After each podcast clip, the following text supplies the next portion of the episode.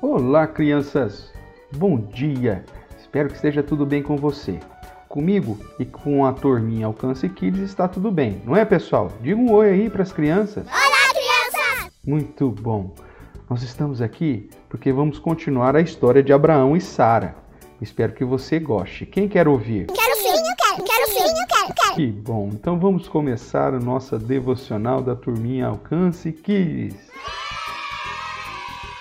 Ontem nós vimos que Deus foi visitar Abraão e aí falamos da importância da revelação de Deus e que hoje nós temos a Bíblia inteira para nos ensinar a vontade de Deus.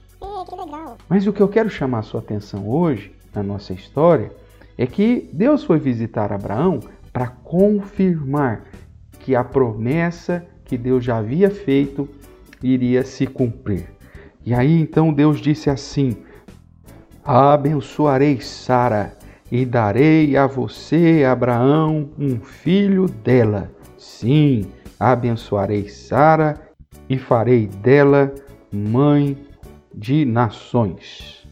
Então, Abraão se lançou ao chão com atitude de adoração, mas ele estava rindo por dentro, sem poder acreditar, de tão feliz. Eu, pai, porque ele já era velhinho, né? Ele diz assim: Eu, com 100 anos de idade, vou ser pai, e Sara, com 90 anos, vai ter uma criança?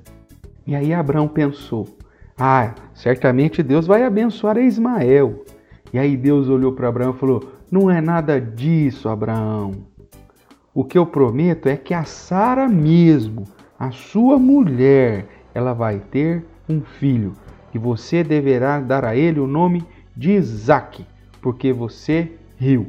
Você sabe que nós falamos recentemente que o nome é muito importante, por isso que Deus mudou o nome de Abrão para Abraão e Sarai para Sara.